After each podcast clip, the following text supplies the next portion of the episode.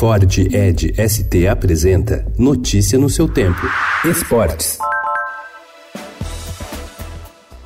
Mais de 100 medalhistas olímpicos estarão representando seus países nos Jogos Pan-Americanos de Lima, que terá cerimônia de abertura nesta sexta-feira.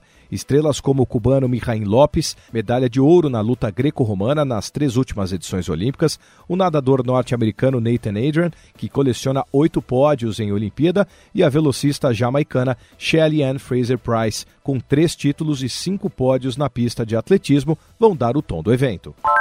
Atual tenista número 1 um do Brasil, Beatriz Haddad Maia, foi suspensa provisoriamente pelo programa antidoping da Federação Internacional de Tênis. O afastamento da brasileira teve início na segunda-feira. De acordo com a ITF, amostras da atleta colhidas durante o torneio de bol na Croácia revelaram a presença de duas substâncias proibidas pela Agência Mundial Antidoping.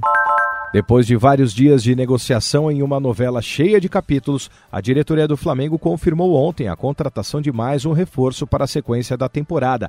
Trata-se do lateral esquerdo Felipe Luiz, que assinou contrato com o clube rubro-negro por dois anos e meio até dezembro de 2021.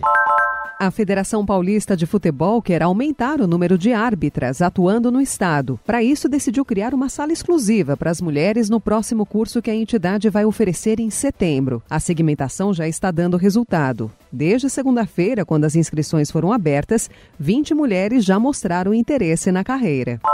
Pela Copa Libertadores da América, jogo de ida, o Palmeiras foi à Argentina enfrentar o Godoy Cruz. Saiu atrás do marcador. Santiago Garcia fez os dois gols da equipe de Mendoza. Ainda no primeiro tempo, de cabeça, Felipe Melo diminuiu 2 a 1 e no segundo tempo, Borja virou bonito para empatar para o Verdão. Na semana que vem tem o jogo de volta, sendo que o Palmeiras pode empatar por 0 a 0 que passa a próxima fase da competição.